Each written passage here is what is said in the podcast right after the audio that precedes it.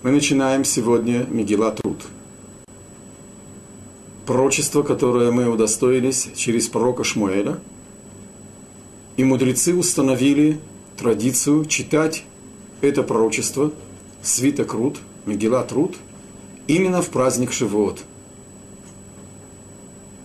А начинается это пророчество с кода Ваю Ваеги бимей шфота шофтим. Ваеги, как мы с вами учили, оно означает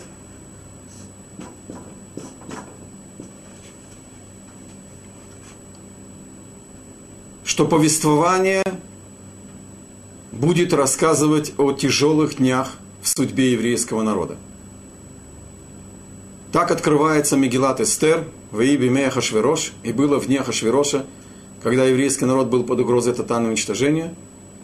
И Мегилат Руд открывает свое повествование периодом трагедии, которое потрясло и народ, и семью Элемелеха, его детей, его жену.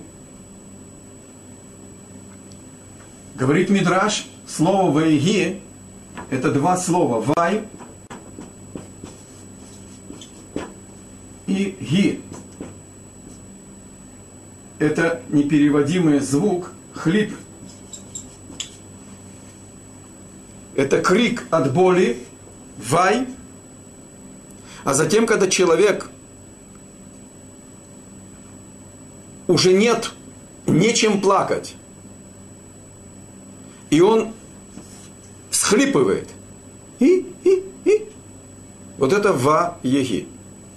И было в дни суждения судей, мы начинаем первый стих Мегила Труд, я попрошу моих слушателей подготовить, по крайней мере, содержание в подсрочном переводе, хотя есть и с комментарием перевод э, госпожи Фрими Гурфинкель на Мегила Труд, чтобы не тратить драгоценное время на непосредственное содержание событий. И на следующий урок, тот, кто не знает, подготовьте просто этот текст, это небольшой объем текста, и это нам поможет продвигаться в изучении этого уникального пророчества. День великий для еврейского народа. День вступления в союз с Богом. День, когда Бог открыл человеку свой замысел – и предложил его людям. Из 71 народа во всем мире только еврейский народ безоговорочно сказал на Асева Нишма. День, когда мы празднуем вступление в свое предназначение. Мы читаем пророчество, которое рассказывает о периоде падения еврейского народа пророчество, которое рассказывает о великой нееврейке, которая стала проматерью великого еврейского царя Давида.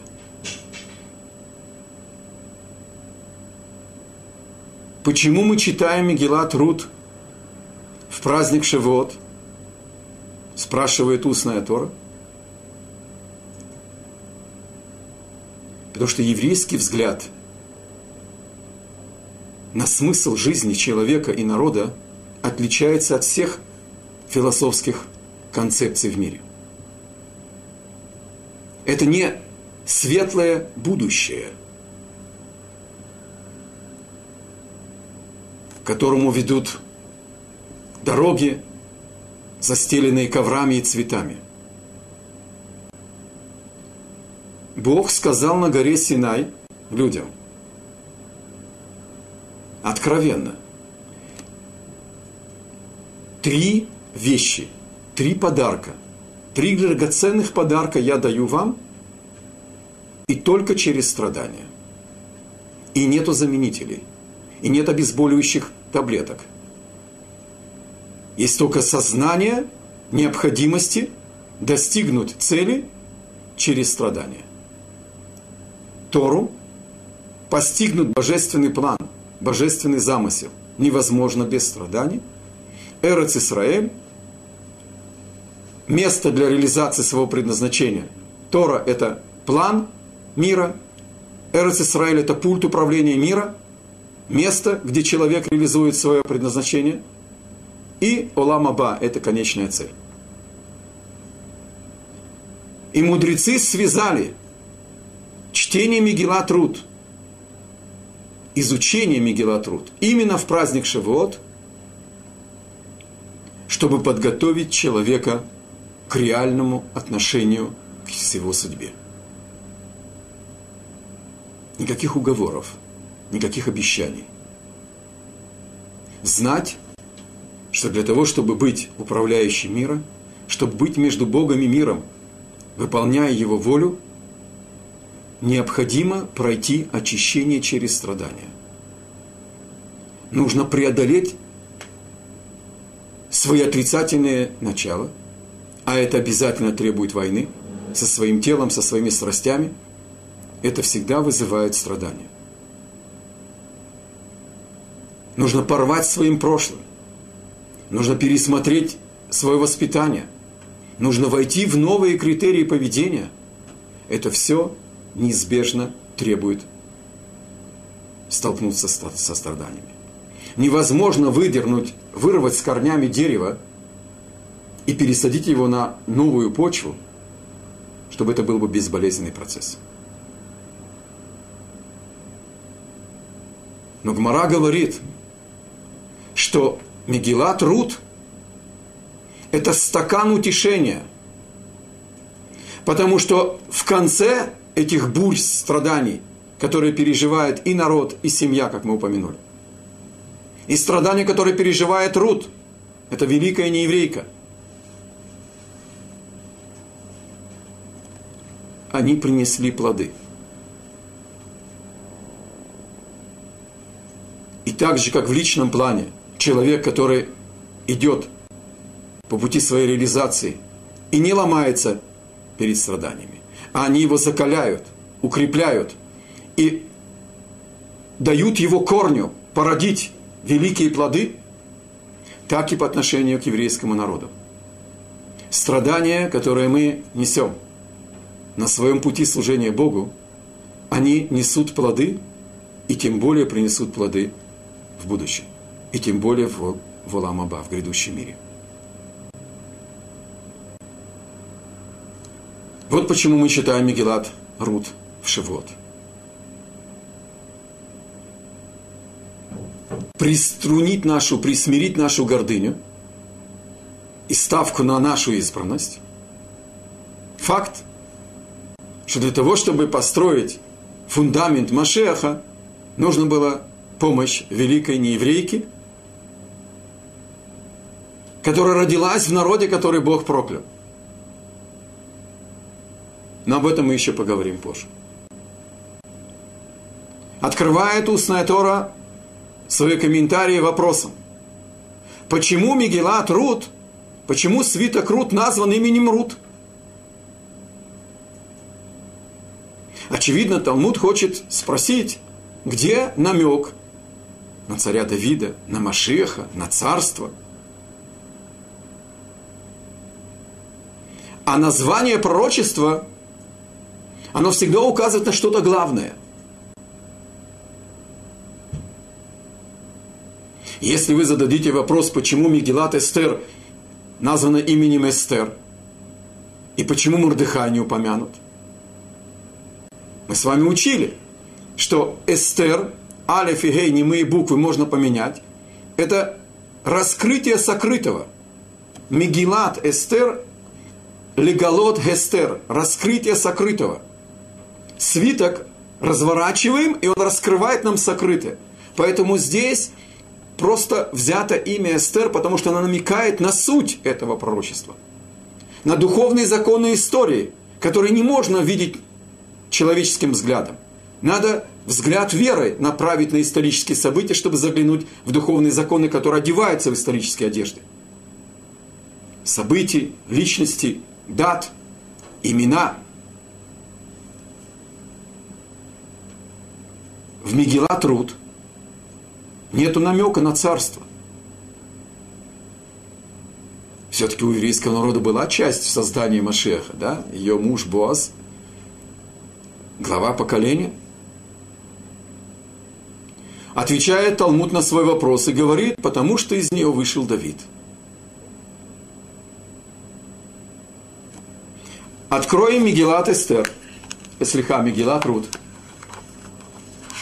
Свиток Рут. В конце написано, вот потомки Переца. Перец родил Хецрона,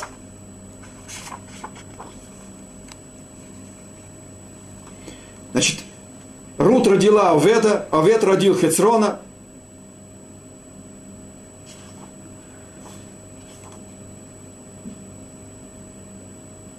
Слиха. Овед родил Ишая, Ишай родил Давида. Так в Мегилат Рут, в свитке Рут написано, кто кого родил. Когда Талмуд что-то спрашивает, ему что-то непонятно. Если мы поймем вопрос буквально, почему называется Мегилат Рут именем Рут, потому что она породила Давида, что Гамара не знала, э, Талмуд не знал, что Рут породила Давида? Конечно, знала. Ответ. Значит, вопрос был иным. Как мы упомянули, что название пророчества, оно указывает на главное содержание. Здесь нам потребуется микроурок иврита. Царь Давид подарил нам псалмы Давида. Бог открыл через его душу пророчество, а псалмы Давида – это не творчество Давида, это пророчество.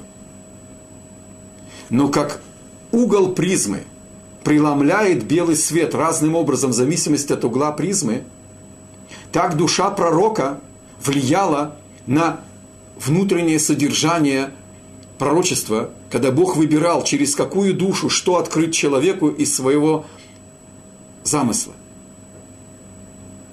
Псалмы Давида,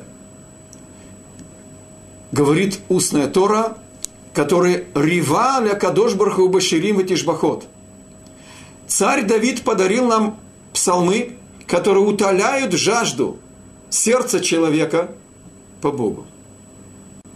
Псалмы Давида включили в себя все состояния души, всех людей, во все времена, во всех случаях их жизни. Откуда у царя Давида такая сокровенная душа? Откуда у души Давида такие сокровенные силы?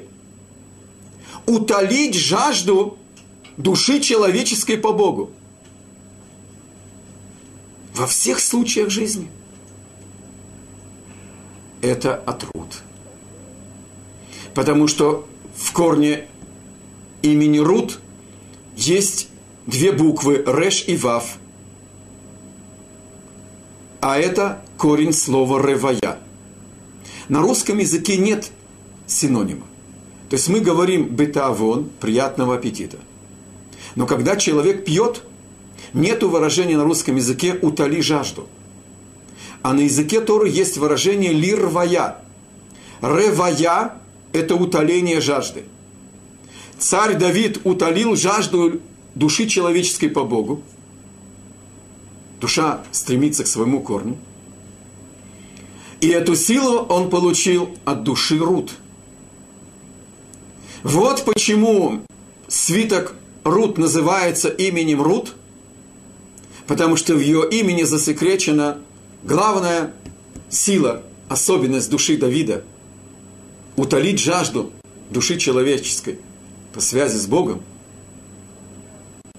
И это дала ему Рут. Имя Рут от имени Рывая –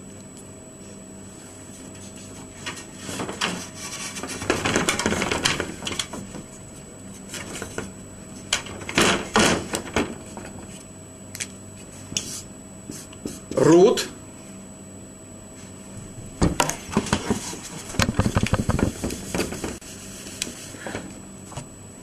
И слово ревая утоление жажды.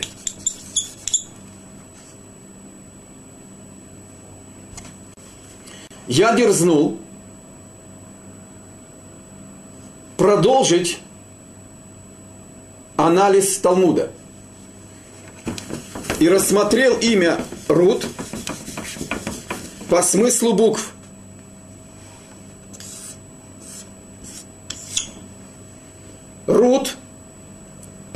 Ваф и Тав. Р, Ваф и Тав.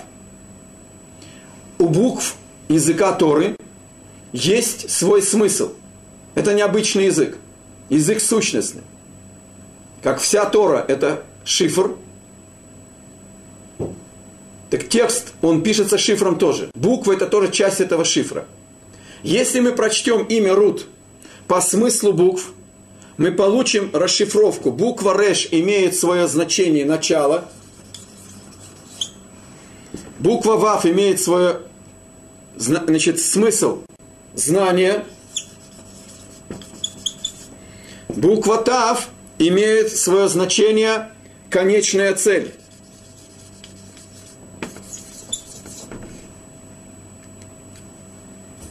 Таким образом,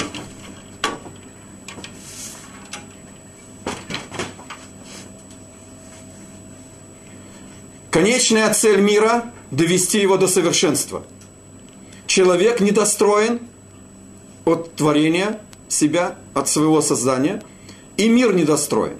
Надо довести мир до совершенства. Это идея Машеха. Ретакену ламба малхут шака. Исправить мир по плану Творца. Мы получили интересную расшифровку. Я напоминаю, это моя расшифровка, но я пользовался, в принципе, э, кирпичиками, которые в устной торе находятся. Если мы прочтем имя Рут по смыслу букв мы получим начало познания конечной цели. Начало познания Машеха. Вернемся сейчас к тексту. Начинается Мегила Труд с фразы, как мы уже сказали, которая символизирует начало тяжелых дней.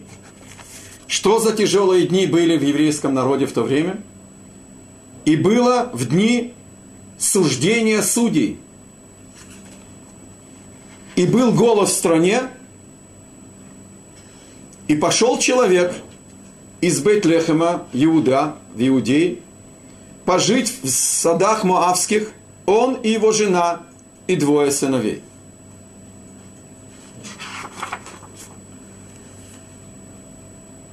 Свиток Рут не говорит нам о точных датах событий. Но дни судей мы можем по Танаху проследить. Это период, который простирается почти на 400 лет.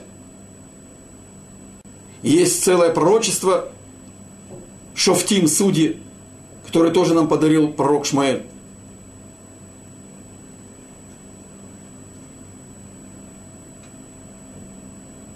в этот период, после входа в Эрец Исраэль, евреи оказались в упадке. Тут написано «И было в дни суждения судей». Разве недостаточно было бы сказать «И было в дни судей»? И что это за второе «И был голод»? Напиши «В дни судей был голод в стране». И некий человек из Бейтлехема Иуда пошел пережить голод.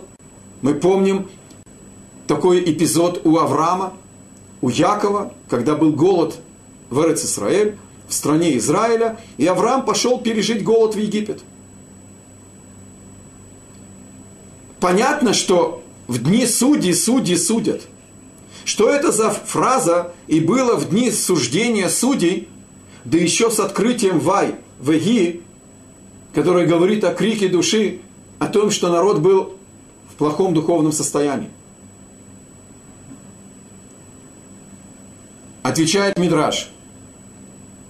Это был период, когда народ перестал слушаться своих судей, а часть судей были недостойны, чтобы их слушались. И Мидраш приводит очень яркий пример. Если взять кувшин и кинуть его на камень, от кувшина останутся дребезги. И если взять камень и кинуть его на кувшин, то от кувшина тоже останутся дребезги. Мы пали от головы до ног. Здоровье еврейского народа определяется праведностью, совершенством их судей и их авторитетом в глазах народа, что народ слушается своих судей. И когда есть вопрос, сомнения, идут и спрашивают, что делать. Когда у них есть тяжба, приходят рассматривать это у судей. А второе, и был голод не лишнее.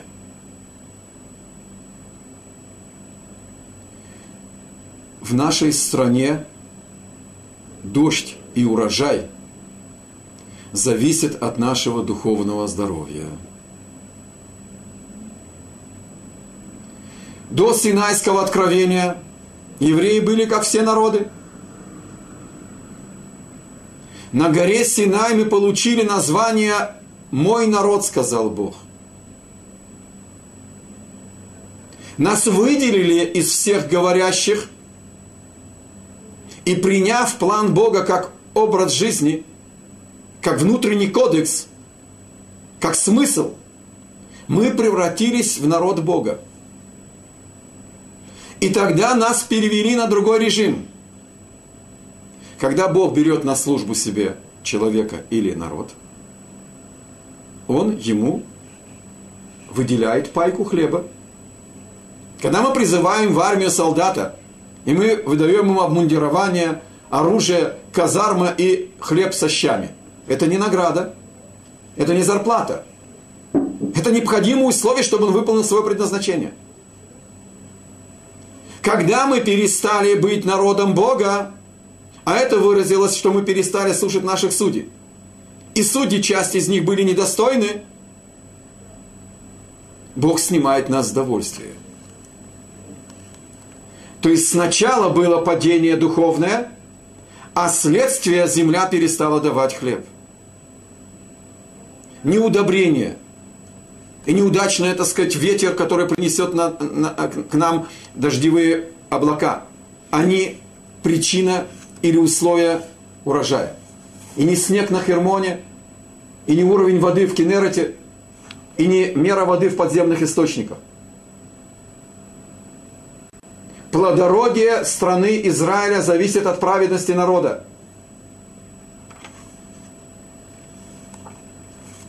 Чтобы понять, насколько Тора строга к этому духовному закону, отношения между народами и судьями. Короткий экскурс. Требование Торы к судье, чтобы он был абсолютно непредвзятым, объективным.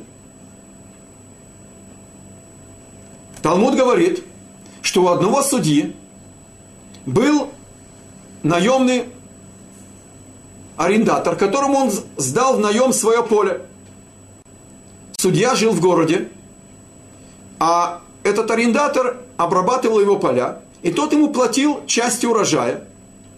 И в договоре было, что раз в неделю перед шаббатом, в пятницу, этот арендатор будет приносить часть плодов с поля судьи, судье в дом – и каждую пятницу он так и делал.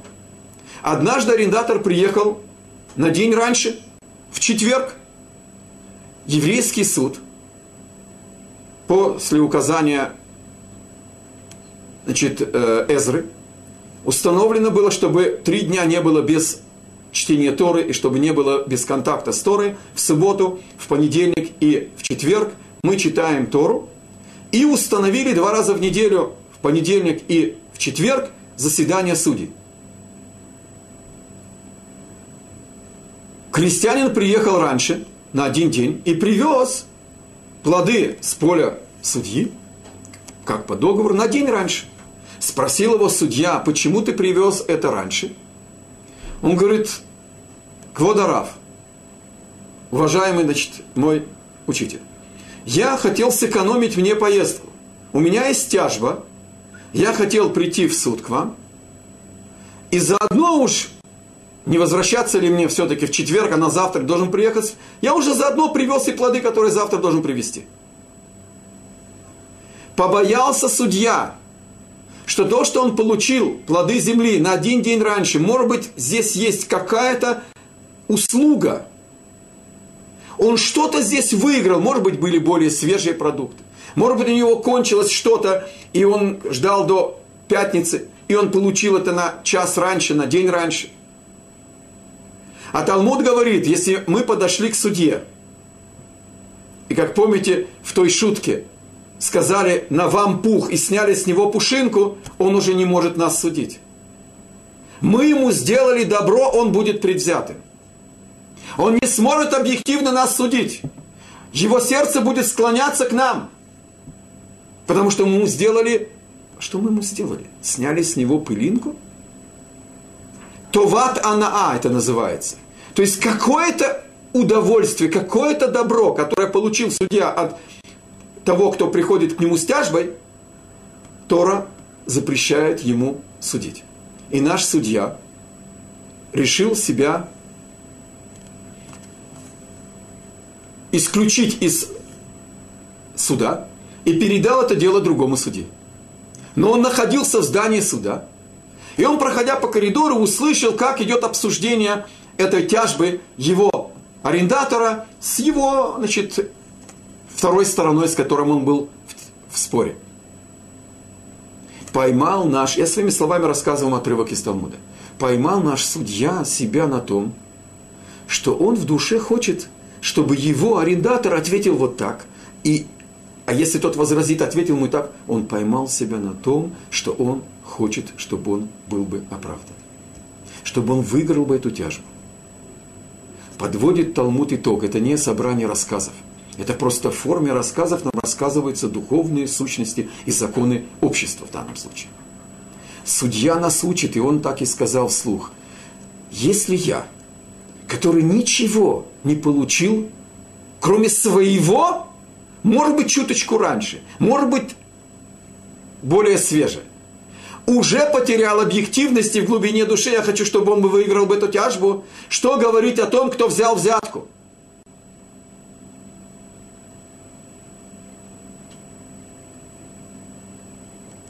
Во-первых, обратите внимание, в этом отрывке показывается высота души наших судей. Набраться мужества, проанализировать себя. Во-первых, он себя изъял из суда, из состава суда, чтобы не попадать в тень сомнения, может быть, он не объективен. А затем он признался, что он стал необъективным, чтобы научить нас той строгости, которая Тора требует от судей. А с другой стороны, народ обязан слушать своих судей. Когда народ пренебрегает своими духовными лидерами, это губительно для народа. Вот что кроется в этой первой строке. Мы еще поговорим отдельно, может быть, на следующем уроке, может быть, еще через урок, об этом периоде. Ведь понятно, что такое такая трагедия в народе не могла произойти с вчера на сегодня. Я не случайно упомянул, что речь идет почти о 400 лет еврейской истории. Именно в период выхода из изгнания, после 40 лет в пустыне и входа в Эрцисраэль. Итак, отношения между народами своими судьями это духовный закон. И голод – это тоже следствие духовного закона. А дальше обратите внимание. Написано в первом стихе, «И пошел человек из Бейтлехема Иуда». А мы бы подумали, что он верблюд, что ли? Если в конце написано «он и его жена и, и двое его сыновей», зачем нужно сказать «и пошел человек»? Лагур в полях Муава. Кто же идет жить в полях?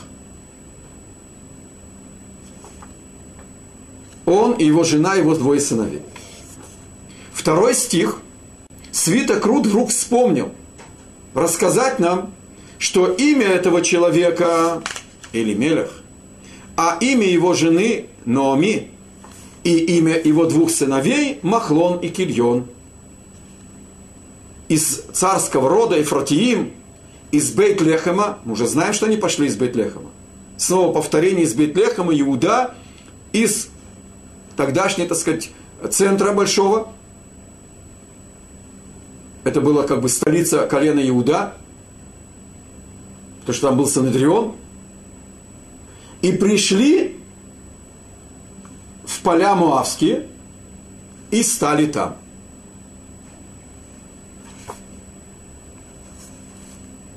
Торе нет лишних слов. Даже хвостик уют имеет свой смысл. А здесь две строки. Одна, в общем-то, совершенно лишняя становится. Почему бы сразу не начать? И было в дни суждения судей. Мы уже знаем, что надо теперь написать, и был голод. И Элимелех из колена Иуда, из Бейт-Лехема, со своей женой Номи, со своими сыновьями пошел пожить в поля Мавские. Точка.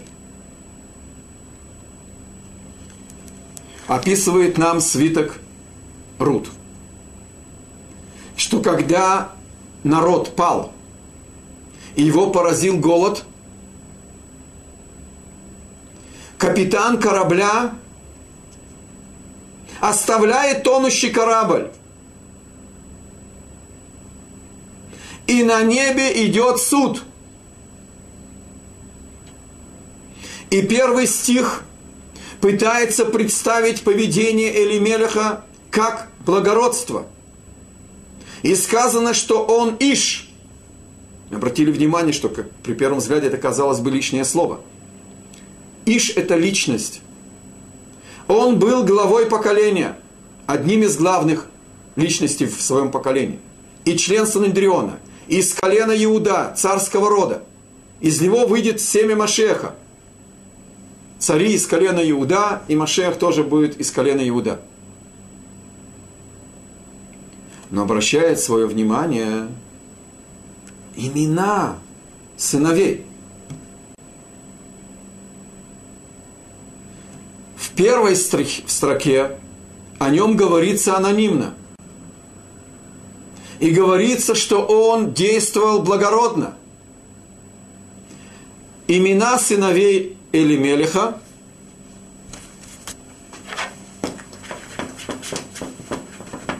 Махлон и Кильон –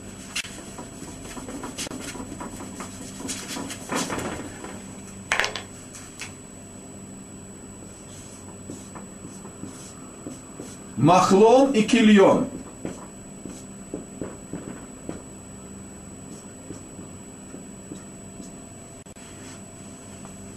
Имя Махлон имеет корень слова Махала.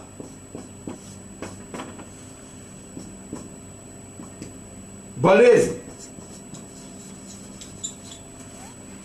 Кильон имеет слово клая. Тотальное уничтожение.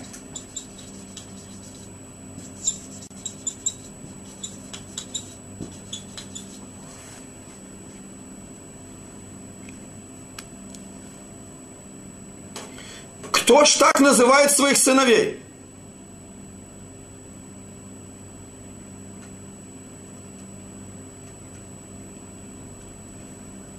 Первый стих, написанный анонимно, это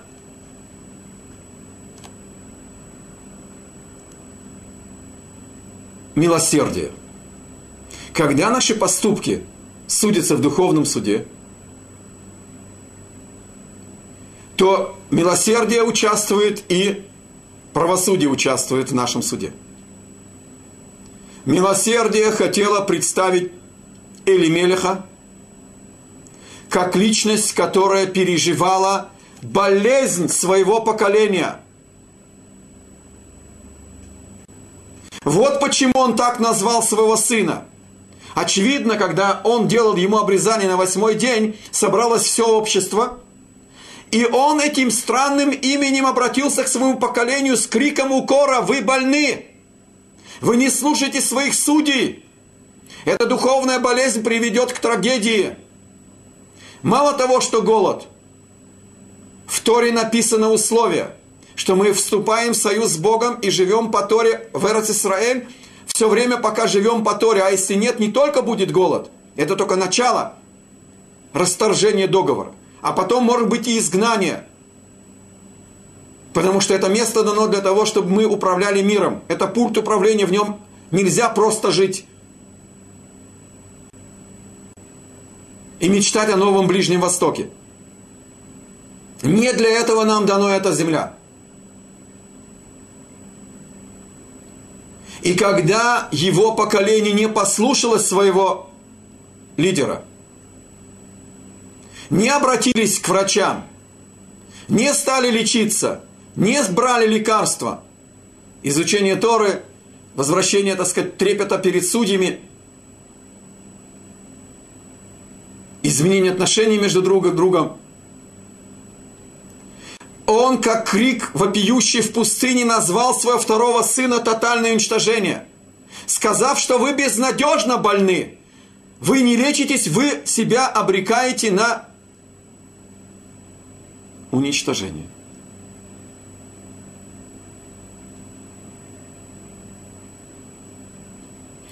Одна моя ученица – спросила меня, мы учили, что имена детям дает Бог. Да, родители спорят по маминой линии, по папиной линии, но в принципе имя дает Бог. Через родителей и через их споры. Это очень возвышенно спросила моя ученица. Давать имя ребенку, чтобы укорить свое поколение. Но ведь имя влияет на склад характера накладывать свое влияние на вектор сил человека, который родился со своим характером, со своей судьбой? Как же он пожертвовал душой своего ребенка? Кто ему позволил назвать своего ребенка таким именем? Я не сразу нашел ответ, а потом я нашел ответ. Оказывается, посмотрите, какая глубина в Лашона Кодыш –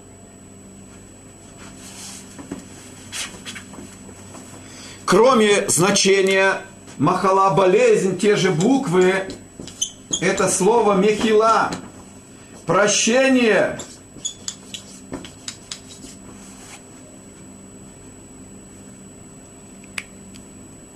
Когда врач говорит диагноз, это звучит угрожающе. Он говорит человеку, ты очень серьезно болен. Но когда он на основании своего правильного анализа дает пути лечения, это приведет к прощению.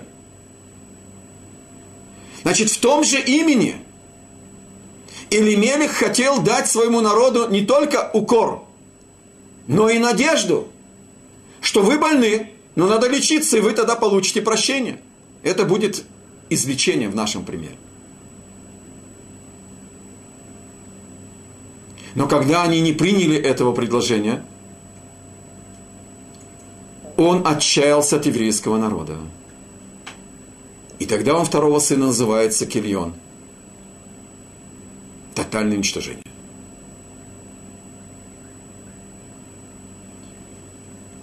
Мы выслушали сторону милосердия на небесном суде, когда судился поступок Элимелиха. Вторая, второй стих, он не лишний. Помните, да, первый стих говорит анонимно, говорит о личности из колена Иуда, который пошел только пожить.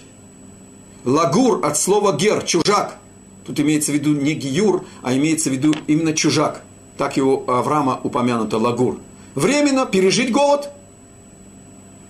Элимелек считает, что народ заслуживает наказания.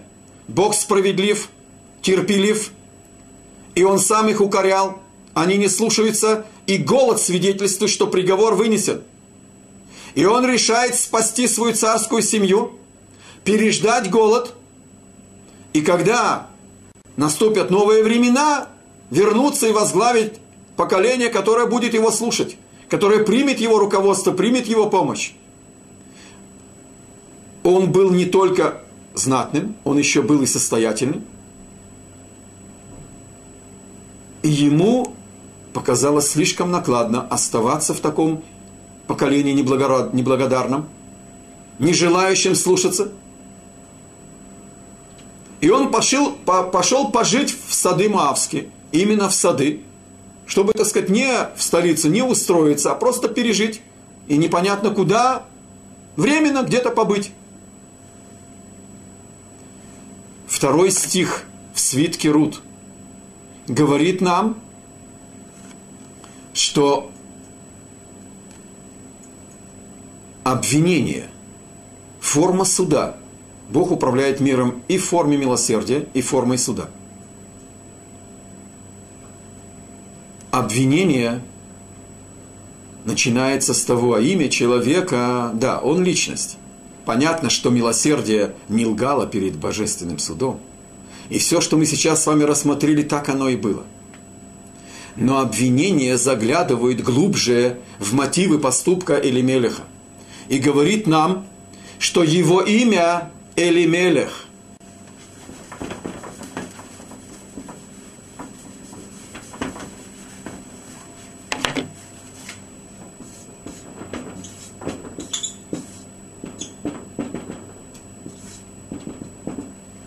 Элимелех –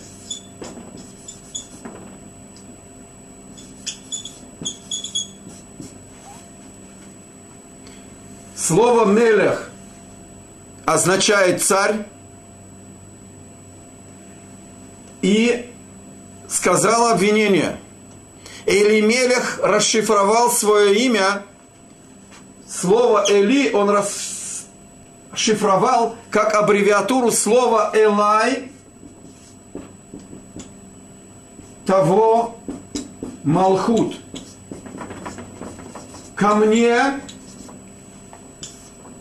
придет царство.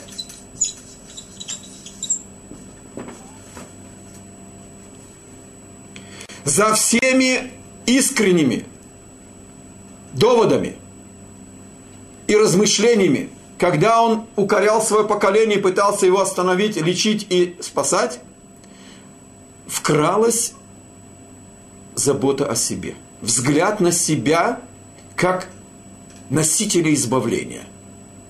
Мне, ко мне придет царство, и я должен заботиться также и о царстве, а в принципе о себе. А как же можно было его имя расшифровать? Обвинение говорит, надо было прочитать это имя иначе. Можно его прочитать Кели Мелех. Мой Бог царь.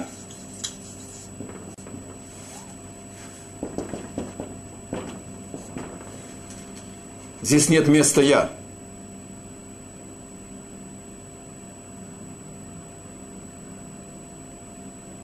Мы с вами учили на уроках Амигелат Эстер, что царь Давид сказал Богу, я прах, я клюм я ничего.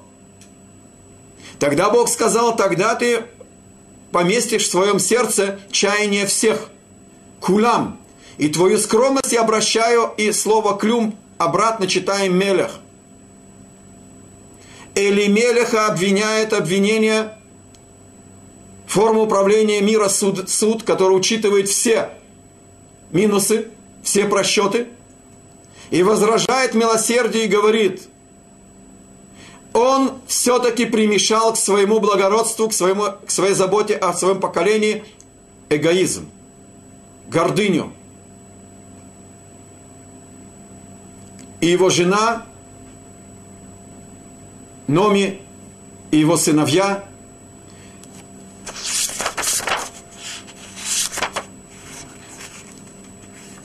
уже не написано «пошли лагур», не написано, что пошли пожить, а написано пришли в поля Муавские. Опять-таки, приходят какое-то поле. Здесь зашифровано, что они действительно искренне сначала поселились в провинции, подальше от столицы. Моав, царство, достаточно великое по тем временам. Центр идолопоклончества. Они боялись влияния этого чужого образа жизни и мысли, и поэтому поселились сначала на периферии в полях. Но, знаете, без карет, без джакузи было тяжело. Они перемещаются в город, обжигается от влияния города, уходит из города снова в поле. Снова не выдерживают испытания, отсутствие комфорта, привычек – снова возвращается в город, и уже написано «Ваигюшам» и стали там. Значит, стали там, говорит устная Тора, стали министрами у царя Муавского. Когда ты хочешь пожить, временно пережить голод, ты не устраиваешь своих сыновей министрами у царя, который захватывал Израиль и порабощал еврейский народ который идолопоклонник.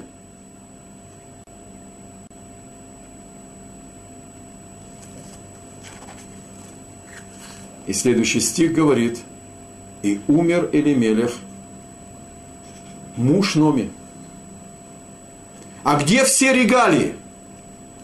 Личность, член Санедрина из царского рода остались от Элимелеха рожки до ножки умирает муж своей жены.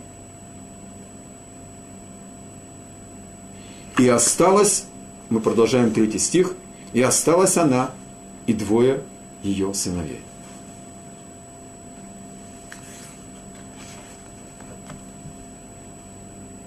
Так же, как мы в начале свитка Рут обратили внимание, что еврейский народ живет в рамках государства – живет в рамках общества, есть своя структура, но мы видим, что есть необычные связи, необычные духовные законы, нарушая которые происходят изменения и в природе. А здесь нам добавляет Святок Рут, что когда человек изменяет своему предназначению, он забирается из этого мира – мы приходим в этот мир не только пожить. Человек не выбирает ни родство, ни избранность свою. Элимелех не выбрал быть из колена Иуда. Мы вообще ничего не выбираем. Рождение человека без свободы выбора. Бог посылает нашу душу в этот мир для своего предназначения, для своей личной цели. И если кто-то оказался лидером – это задумано Богом. И для того, чтобы человек реализовал свое предназначение, ему дано все. И тело, и душа, и характер, и место рождения, и помощь, и предупреждение, и наказание. Когда человек не выполняет свое предназначение, он мед. Он уходит из этого мира. Как Бог снял с довольствия целый народ – потому что он перестал быть его народом, перестал служить Богу. Мы еще рассмотрим это более детально, в чем это выразилось за эти 400 лет, на следующих занятиях. Потому что очень важно понять глубину вещей, которые мы здесь учим. Также и в личном плане. Бог забирает Элимелиха из этого мира, потому что он послал его в этот мир быть капитаном корабля – и Бог еще ждет. Он дает ему шанс.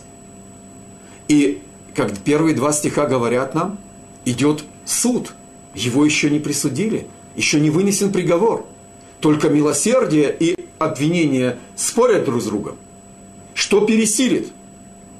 Потому что все-таки милосердие говорило правду, что сначала у него было мысль пережить голод – и он пошел сначала в поле, он удалился от столицы, он боялся этого отрицательного влияния. Это он учил еще от наших, а, а, от своих предков, Яков, поселился, когда голод заставил его спуститься в Египет, подальше от столицы египетской. Мордыхай был в тени, пока его, так сказать, Эстер не взяли силой в дворец царский, тогда он вышел из тени. Еврей боится чужого влияния. Это не слабость. Это подчеркивает нашу особенность. Особо чистый материал требует особой чистоты. Нельзя засвечивать фотопленку. Нужно ее хранить для того, чтобы ее фотографировать. Любой лишний чужой свет, он ее испортит.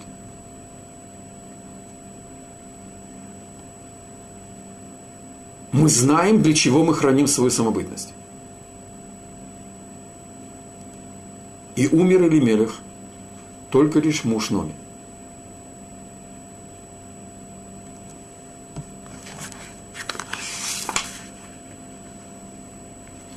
Четвертый стих. И женились Махлон и Кильон на мавитянках.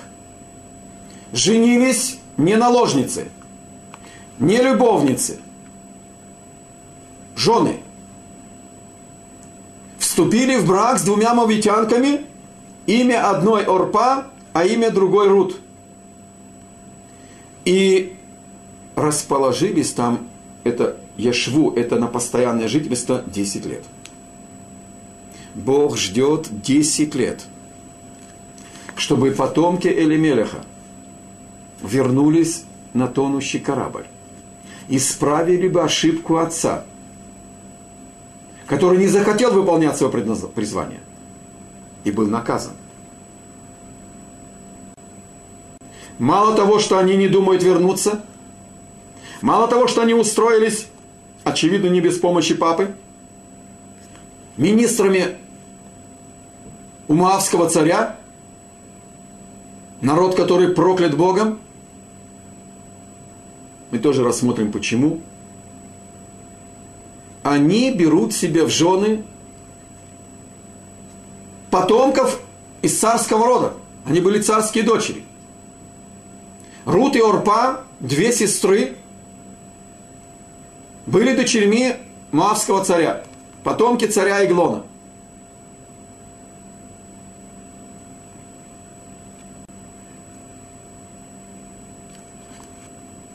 Десять лет ждет Бог. А они расположились там на постоянно. И пятый стих говорит, и умерли также обои имеется в виду Махлон и Кильон. Что значит так же? Кто еще умер у нас в свитке? Или Мелех? Чтобы мы не ошиблись и не подумали, что Бог наказал Махлона и Кильона, потому что они взяли еврейских жен?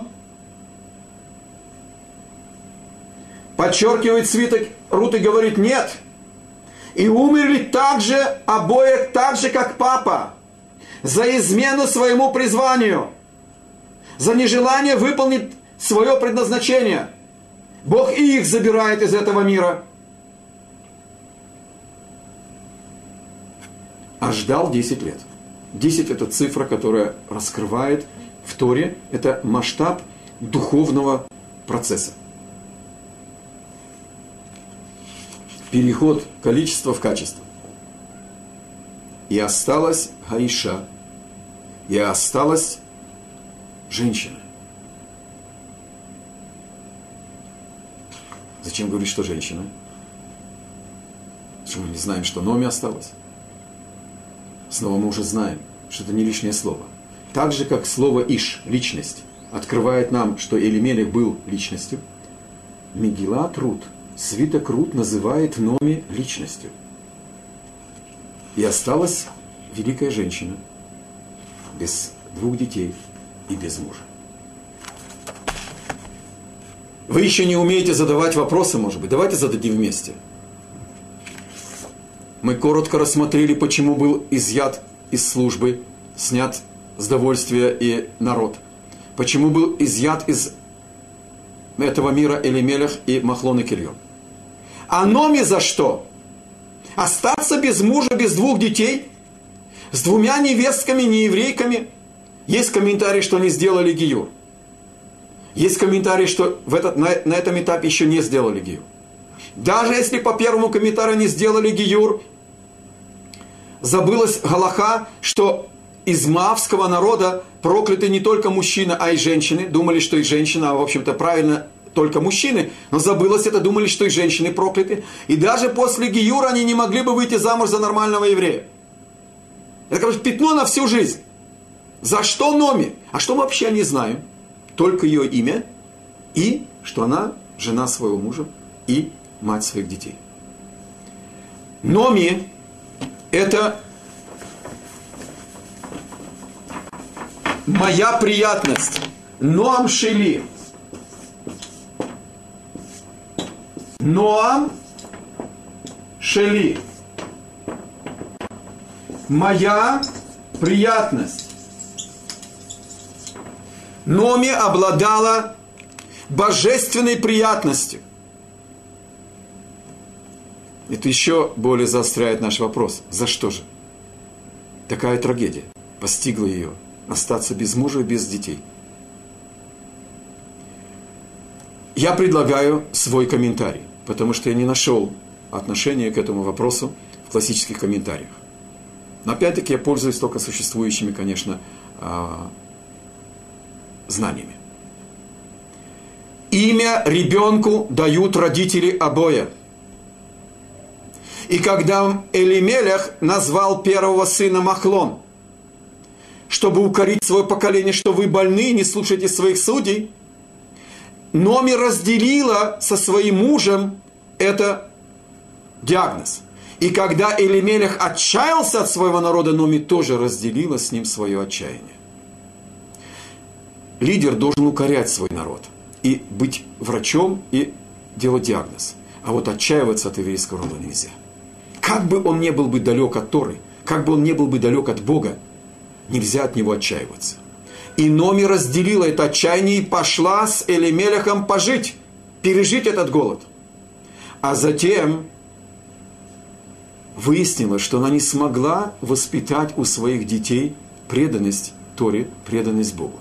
И явно из ее поведения в дальнейшем ясно, что она хотела бы вернуться, но Елемелех не послушался. И тогда она включает свою приятность.